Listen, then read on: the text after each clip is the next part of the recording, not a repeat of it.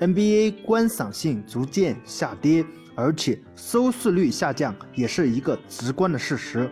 作为老球迷的我们深有感触，我们感觉现在可以观看的球队也就那么两三支、四五支，其他球队感觉毫无生机，也没有什么乐趣。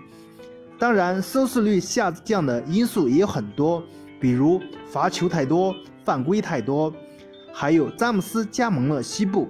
勇士太过强大，但是这些真的是主要的元素吗？造成原因的主要人物还是因为亚当肖华。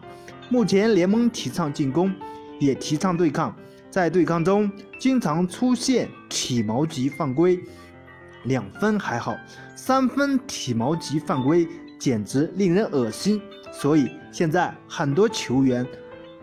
对对手投三分，基本都是抬手做做样子而已，这导致了观赏性直线下降。所以，全世界都在吐槽犯规太多、罚球太多，这也是收视率直线下降的原因。你觉得呢？欢迎大家踊跃的点赞评论，谢谢大家。